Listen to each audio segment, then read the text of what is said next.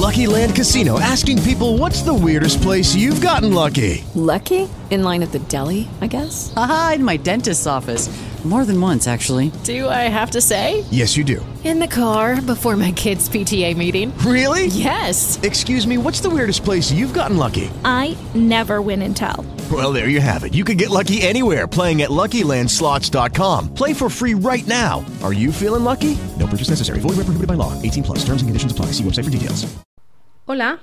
Esto que vais a escuchar es el capítulo 14 de Trasteando en la Escuela, del 27 de octubre de 2017. Bienvenidos a Trasteando en la Escuela. Yo soy Marta Ferrero y este es el podcast que acompaña al proyecto Trasteando en la Escuela. Nuestro protagonista hoy no es una docente, no es un profesor, sino una periodista. Se trata de Patricia Orrillo. Ella se encarga de coordinar la página web La Aventura de Aprender, que sirve como complemento al programa La Aventura de Saber de Televisión Española y trata de ofrecer recursos a los profesores. Además, Patricia es editora de la Wikipedia y organiza lo que se llaman editatones, es decir, reuniones de gente interesada en aprender a editar la enciclopedia virtual y compensar aquellos aspectos que están más descuidados, como la presencia femenina. Con ella vamos a hablar de las guías que elaboran dentro de la aventura de aprender, de aumentar la presencia de biografías de mujeres en Wikipedia y sobre todo vamos a intentar dar muchas ideas y recursos para los docentes que nos escuchan. Vamos ya con la entrevista de Trasteando en la Escuela. Bueno, pues hoy vamos a hablar con Patricia Orrillo, que es periodista y que coordina una página web que se llama La Aventura de Aprender y que incluye un montón de cosas interesantes para profesores que, queremos conocer un poquito mejor. Patricia, buenos días. Hola, ¿qué tal? Buenos días, Marta. Bueno, eh, cuéntanos, ¿cómo describirías tú así a grandes rasgos qué es la aventura de Aprender? ¿Qué es este proyecto? Pues mira, este proyecto lo, puso en marcha Antonio Lafuente, que es investigador del CSIC, y él siempre ha estado, mm, ha sido partidario de todo lo que son aprendizajes alternativos eh, entonces, bueno, se le ocurrió pues hablar con el Ministerio de Educación y ver de qué de forma vincular estos proyectos como el de, digamos, la parte que se habla en televisión española, que es el programa La Aventura del Saber, en el que se entrevistan montones de, personas y de colectivos y se hacen reportajes sobre este tipo de aprendizajes alternativos. Bueno, pues de alguna manera eh, ver como en un portal interactivo que en el que se, se intenta poner en valor eh, esas iniciativas y proyectos que hacen que la educación no sea solamente lo que está en las aulas, sino también otras formas de entender el aprendizaje. Bueno, es un, es un proyecto en algunas cosas parecido a lo que hacemos en Trasteando en la Escuela, de conocer a, gente que está innovando y a expertos que pueden eh, pues poner un poco de, aceleración ¿no? en, esto de, innovar y de aprender cosas nuevas. Eh, por un lado está eso, entrevistas o artículos un poco más en profundidad a los expertos, ¿no? Sí, eso es. Hay un, digamos, lo que, lo que llamamos experiencias, que además tiene toda una categorización que se pensó en su momento de cosas que están relacionadas con el cuerpo, con el mundo digital, con lo urbano. Tratamos eh, de hacer, digamos, esa, una, serie de categorías para ir clasificando este tipo de experiencias de aprendizaje y lo, hay tanto entrevistas a las personas que lo han puesto en marcha, la iniciativa que sea, como reportajes en los que se puede ver también un poco más en vivo y en directo iniciativas diferentes, ¿no? de formas diferentes de aprender, formas diferentes de enseñar, eh, procesos participativos también, no solamente en el término, digamos, en la parte de la, del aprendizaje puro y duro, sino formas diferentes de hacer las cosas. Y eso es, una de las partes, digamos, del portal. Luego hay una cosa muy, muy llamativa que son las guías, porque eh, en eso sí que concentráis, vamos, es prácticamente un manual eh, que además es de descarga gratuita, en fin, que cualquier eh, profesor de un instituto, de un colegio que, que, diga, bueno, voy a montar un huerto urbano, no tengo ni idea por dónde empezar, pues tiene una guía, ¿no? para montar un huerto urbano. Sí, el proyecto de las guías, cómo hacer, la verdad que a mí me parece que, es, un, es un proyecto muy bonito porque eh, de repente hemos intentado, eh, al menos el año pasado con las 12 primeras, yo creo que, desde luego lo conseguimos y ahora estamos preparando una segunda jornada, eh, es acercar formas de, aprendizaje y de desarrollo de actividades, de desarrollo de, de proyectos diferentes desde una mirada muy cercana, muy aterrizada. Es decir, son guías que tanto profesores como alumnos podrían cogerlas y, hacer, digamos, eso que, proponemos, cómo hacer una radio, cómo hacer un banco de semillas, cómo hacer una asamblea. Eh, son todas con una estructura que tienen muy similar, en la que, digamos, se sigue con un lenguaje muy cercano el paso a paso de lo que habría que hacer para hacer estas, estas propuestas que nosotros hacemos. Mm, bueno, yo la que, la que me he leído así más a fondo es la de cómo hacer una radio, porque me ha llamado la atención, evidentemente, y, la verdad es que sí, que va muy al detalle, o sea, no, no es en plan necesitas una mesa de mezclas, sino, sino puedes necesitar esta o esta o este tipo, ¿no? Es una cosa muy, muy concreta para, para de verdad ponerse al día siguiente si quieres. Claro, hay algunas guías que son más específicas, como la de la radio, pero luego a veces, eh, por ejemplo, en cómo hacer una asamblea, que no es algo relacionado con algo técnico, pues eh, o cómo hacer un paseo de Jane, lo que se transmite o lo que se trata de hacer es, a, partir de experiencias específicas, eh, se pone como un ejemplo de partida. Es decir, este ejemplo ha funcionado de esta manera, por supuesto tú puedes adaptarlo a, una experiencia propia, no tienes por qué basarte mm, paso a paso, pero es como una, un acompañamiento en procesos nuevos de, de participación y de, y de, sí, de puesta en marcha de iniciativas colectivas. ¿Y quién elabora esas, esas guías? ¿Con quién contáis? Claro, pues estas guías se han, se han propuesto a personas y colectivos que por, bueno, con, nosotros digamos conocíamos que podían ser las idóneas para hablar sobre estos, eh, sobre estos aprendizajes y así se ha hecho, es decir, se, se propone el, el, proyecto a alguien o, a, o sea, eso, una persona o un colectivo y luego pues eh, ellos también evalúan eh, si se ven con, porque a lo mejor hay gente que sabe hacer muy bien algo, pero luego a la hora de plasmar eso en un texto eh, de cómo comunicarlo, cómo transmitirlo y que resulte fácil, que no sea algo técnico, no es tan fácil. O sea, puede, puede parecer contradictorio, pero incluso gente muy experta en, a la hora de dar un taller, eh, luego encuentra que la guía les pone contra un, eso, en un papel tienes que intentar concentrar todo ese conocimiento eh, hacerlo fácil, sencillo, accesible y a veces eso no es tan fácil. De hecho, personas que hicieron o que formaron parte de esta primera jornada del año pasado nos decían que les había obligado a sí mismo, al colectivo completo, hasta repensar cómo estaban planteando sus propios talleres y, adaptarlo a un, a un proceso más lineal que es el que, digamos, a lo mejor el que se plantea en la guía. Es curioso y es interesante. Y yo creo que son, cada texto además tiene su personalidad porque eso no lo ha hecho la misma persona o el mismo colectivo, sino que cada uno, eh, cada una de estas guías está hecha por un, por un grupo distinto, por una persona distinta. ¿Y, cómo elegís los temas? ¿Cómo detectáis eh, las necesidades?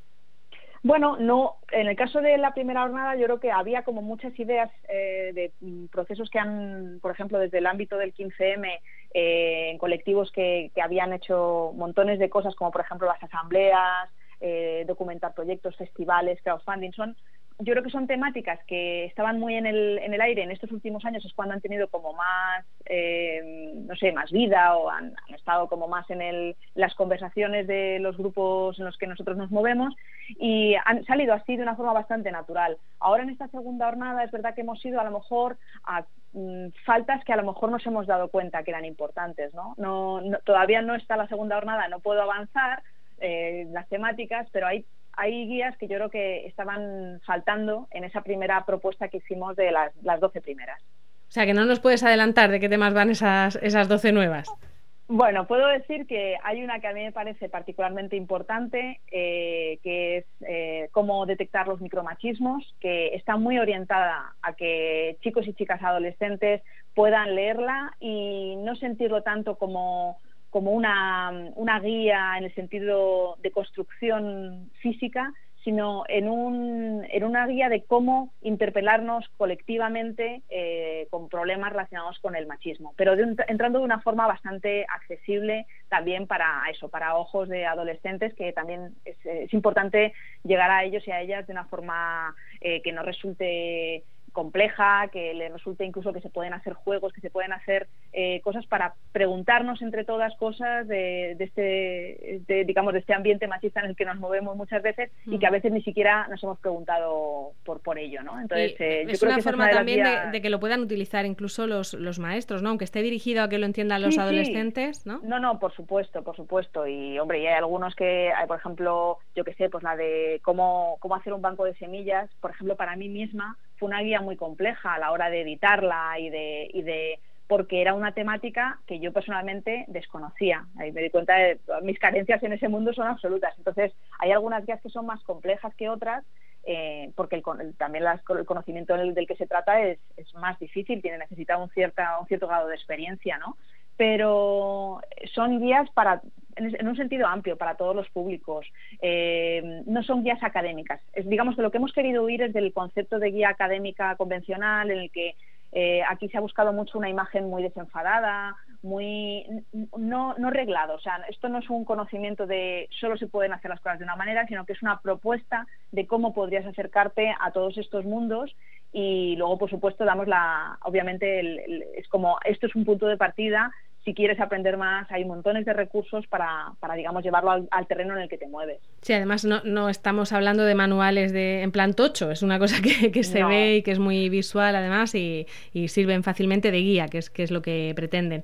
Bueno, pues están... ahora mismo, ahora mismo son de descarga, son PDFs de descarga, eh, en formato DIN A4, pero el hecho es que ahora en, un, en, nada, en un nada, en muy poquito tiempo va a haber la opción también de acceder a ellas en formato HTML entonces tú puedes optar por o me descargo el, documento en papel y me lo imprimo y tal, que es una opción, o lo puedo mirar en internet e ir viendo cosas y comprobando informaciones.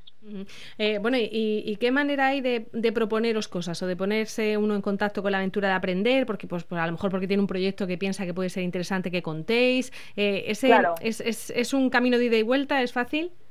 Sí, sí, de hecho, una de las cosas que queremos hacer, por ejemplo, en el caso de las guías, es habilitar los comentarios en la parte del HTML de cada guía para que se puedan ir nutriendo de las experiencias y, formas, digamos, nuevas de incluso de utilizar estas guías, porque nos, nos ha llegado también eso de alguien ha cogido una guía, oye, pues esto pues nos gustaría que apareciera esta información que a lo mejor eh, vemos que falta, o mira, nosotros hemos hecho este experimento con esta guía y esto es lo que nos ha salido. Entonces, el poder también incorporar esa, eh, esa experiencia a partir de esta propuesta que nosotras hacemos, eh, también lo queremos, lo queremos así, queremos que sea que un, espacio que crezca con la interacción y con las intervenciones de, otras personas. También es verdad que en la página web de la aventura Aprender eh, está una, un, formulario de contacto en el que podéis poneros, pues eso, escribirnos y, contarnos lo que queráis para poder tenerlo en cuenta para futuras guías, esperemos. Bueno, además, eh, Patricia Orrillo tiene también eh, mucho interés, aparte en estos temas de, educación y esta colaboración con la aventura de aprender, por temas relacionados con, con la mujer, con el feminismo, con la presencia de, las mujeres en, en, todo tipo de medios y en, y en la Wikipedia en, concreto. también sería interesante ¿no? que, que en la educación eh, estuviera más presente la mujer. Se dice muchas veces eso de que casi no están en los libros de texto, de que no se habla de ellas. Eh, en eso imagino que también intentaréis insistir, ¿no? Sí, de hecho, bueno, una de las guías eh, de esta nueva jornada va a ser cómo hacer una editatona, que una editatona es lo que se llama un maratón de edición con perspectiva de género para Wikipedia. Eh, yo llevo organizando desde hace un par de años este tipo de encuentros y lo que buscaré con la guía es precisamente facilitar que desde cualquier ámbito, también desde el educativo, se fomenten actividades en las que se intente completar información y visibilizar información de mujeres en Wikipedia, porque... Eh... Step into the world of power, loyalty and luck. I'm gonna make him an offer he can't refuse. With family, cannolis and spins mean everything. Now, you wanna get mixed up in the family business. Introducing The Godfather at ChumbaCasino.com. Test your luck in the shadowy world of the Godfather slot. Someday, I will call upon you to do a service for me. Play the Godfather, now at Chumpacasino.com. Welcome to the family. VGW Group, no purchase necessary. Void where prohibited by law. See terms and conditions 18 plus. Bueno, hay un problema, hay una brecha de género muy grande en, en una herramienta que, aun siendo tan nueva, eh, replica los mismos problemas que en, otros, en otras eh, organizaciones, en otros espacios. El mundo digital no es eh, diferente del resto de la sociedad. Entonces, el que haya muy pocas editoras, como es, ocurre, somos menos de un 16% de editoras en Wikipedia, en algunas áreas de conocimiento, biografías de mujeres no se llega ni al 10%, esto es, un, es una barbaridad, es decir, eh, es necesario que haya una intervención desde, de, forma colectiva. Esto no, se suple con una actividad concreta, esto tendría que ser algo que dentro de las propias instituciones académicas se entendiera como un problema de narración de la historia. No podemos no estar la mitad de la población en la narración y en, hacer visibles a las mujeres que han aportado y están aportando actualmente al conocimiento y al desarrollo de nuestra sociedad.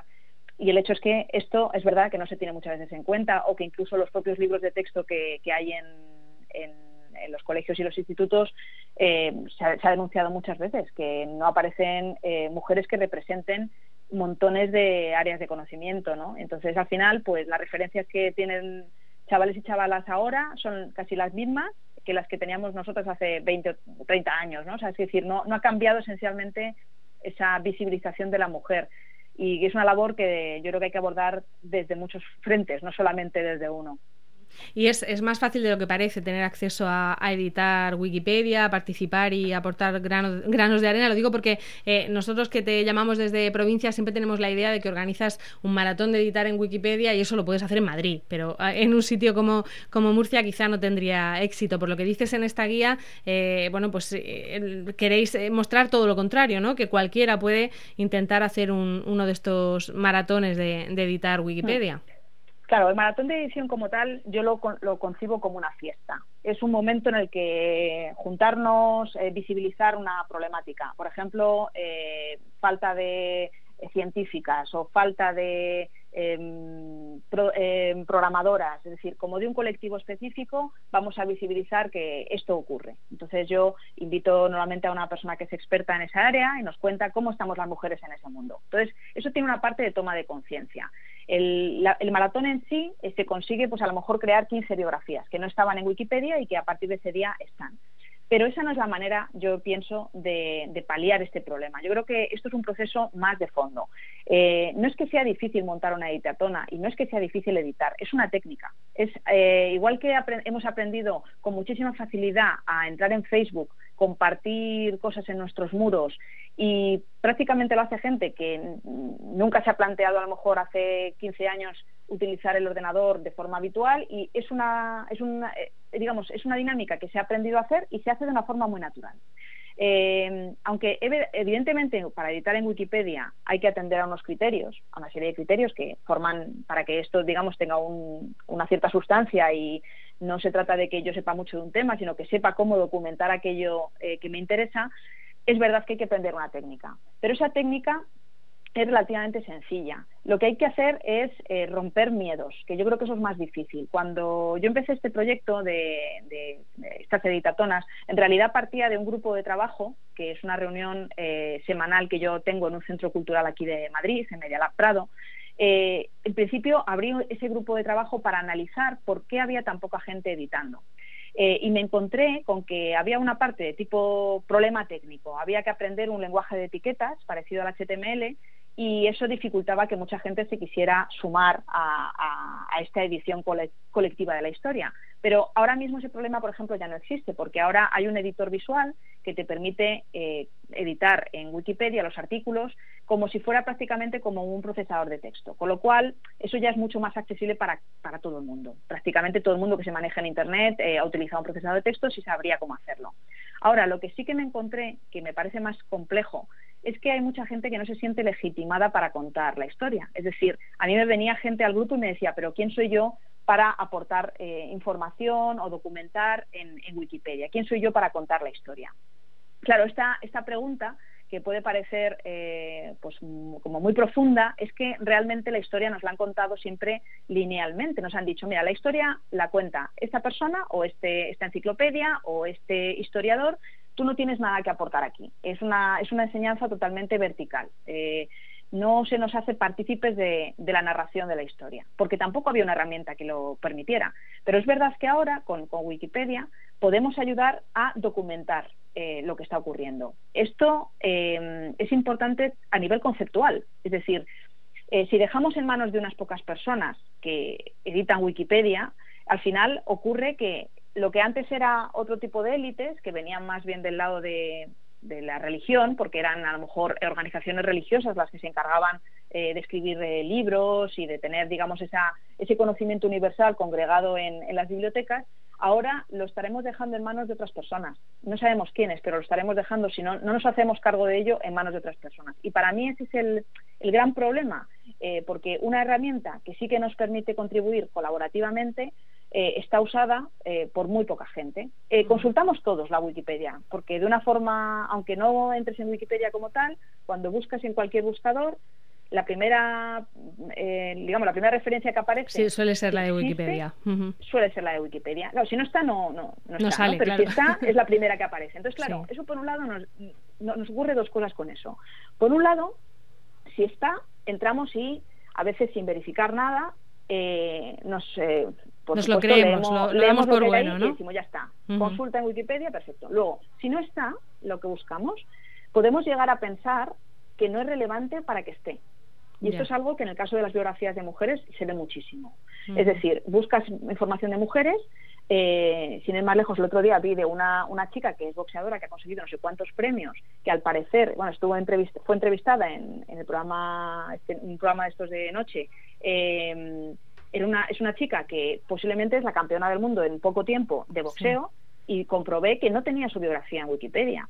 Eh, muchas veces si tú haces la búsqueda y no encuentras, por ejemplo, eso, el nombre de una mujer, puedes llegar a pensar que no es importante. Es decir, que eh, lo del tema de género no solamente viene por lo que hay o no hay en la propia Wikipedia, sino que los propios buscadores nos están haciendo una lectura muy sesgada de, la relevancia de las personas. Es decir, que si no están, es que no son importantes no solo personas, hechos históricos, objetos, eh, temas de tipo científico, por ejemplo, que hay mucha carencia eh, en castellano sobre todo de artículos de, relacionados con ciencia. Es decir, que tenemos una labor que ahora mismo, si no nos damos cuenta de que está ahí, que está ahí esa, esa, esa inmensa labor que nadie, eh, digamos, la va a hacer toda, que esto es una labor que o se hace colectivamente o nunca va a estar, eh, vamos, nunca nos vamos a acercar a, que haya una narración, mm, pues eso, con multitud de puntos de vista. claro.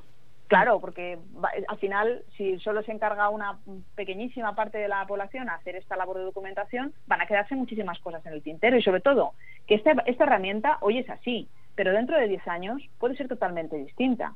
Eh, también dependerá de cuánta gente esté inmersa en ella, cuánta gente participe, para que vaya mejorando, mm, añadiendo posibilidades de, por ejemplo, de registros sonoros, porque la misma la Wikipedia eh, tiene mucho de tradición de la enciclopedia escrita.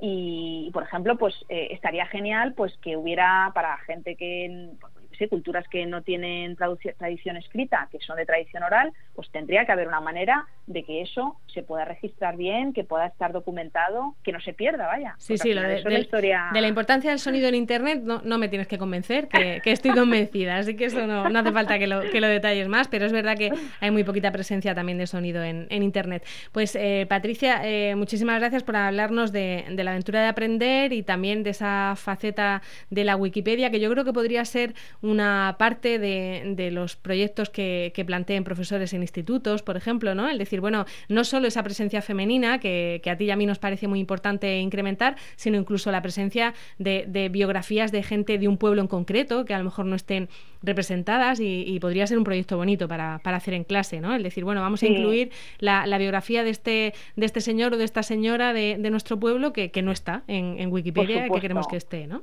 Y además es, es, una cosa porque es curioso, porque muchas veces desde profesores y profesoras que a lo mejor me dicen, no, es que yo no quiero que mis alumnos utilicen Wikipedia porque Wikipedia hay un miedo a la utilización de Wikipedia, pero yo creo que es a la mala utilización.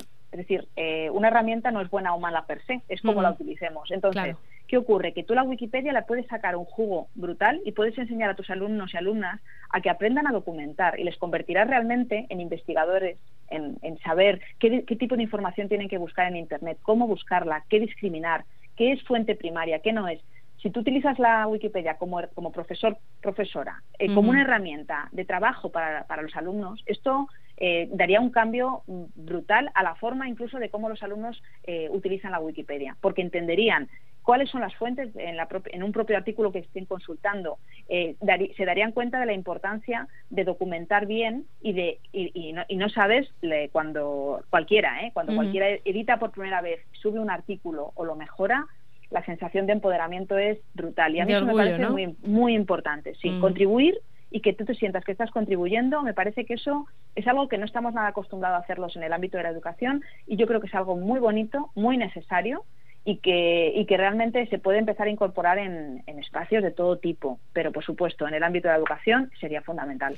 Bueno, pues un capítulo de Trasteando que hemos dedicado a, dar ideas, en vez de a contar cosas que hacen los profesores innovadores, a, darles ideas y recursos para que sigan eh, haciendo cosas chulas con, con sus alumnos, que es lo que más nos gusta contar aquí. Patricia Orrillo, muchísimas gracias. Muchas gracias, Marta. Hemos contado en el programa de hoy con Patricia Orrillo, periodista, y como siempre me han ayudado con la producción del episodio el resto del equipo de Trasteando. Laura Bermúdez, Eva Bailén, Belén Cristiano, María Pérez, Jacinto Molero, Iria Rodríguez, Gema Pérez, Ainara Muruzábal, Domingo Socorro y Noemi López. Y con esto hemos llegado al final del decimocuarto episodio de Trasteando en la Escuela. Gracias por el tiempo que habéis dedicado a escucharnos, esperamos que os haya resultado entretenido y que nos ayudéis a trastear y a compartir todas estas ideas. Volvemos en 15 días en Trasteando en la Escuela.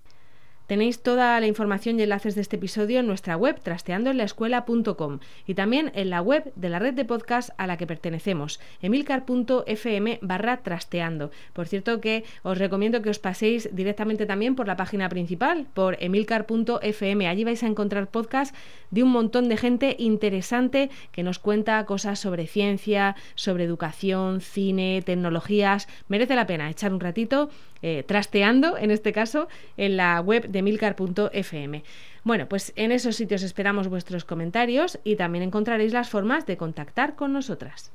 Y por hoy esto es todo en Trasteando en la Escuela. Hey guys, it is Ryan. I'm not sure if you know this about me, but I'm a bit of a fun fanatic when I can. I like to work, but I like fun too. It's a thing. And now the truth is out there. I can tell you about my favorite place to have fun. Chumba Casino. They have hundreds of social casino style games to choose from with new games released each week. You can play for free anytime, anywhere. And each day brings a new chance to collect daily bonuses. So join me in the fun. Sign up now at chumbacasino.com. No purchase necessary. VGW. Void were prohibited by law. See terms and conditions. 18 plus.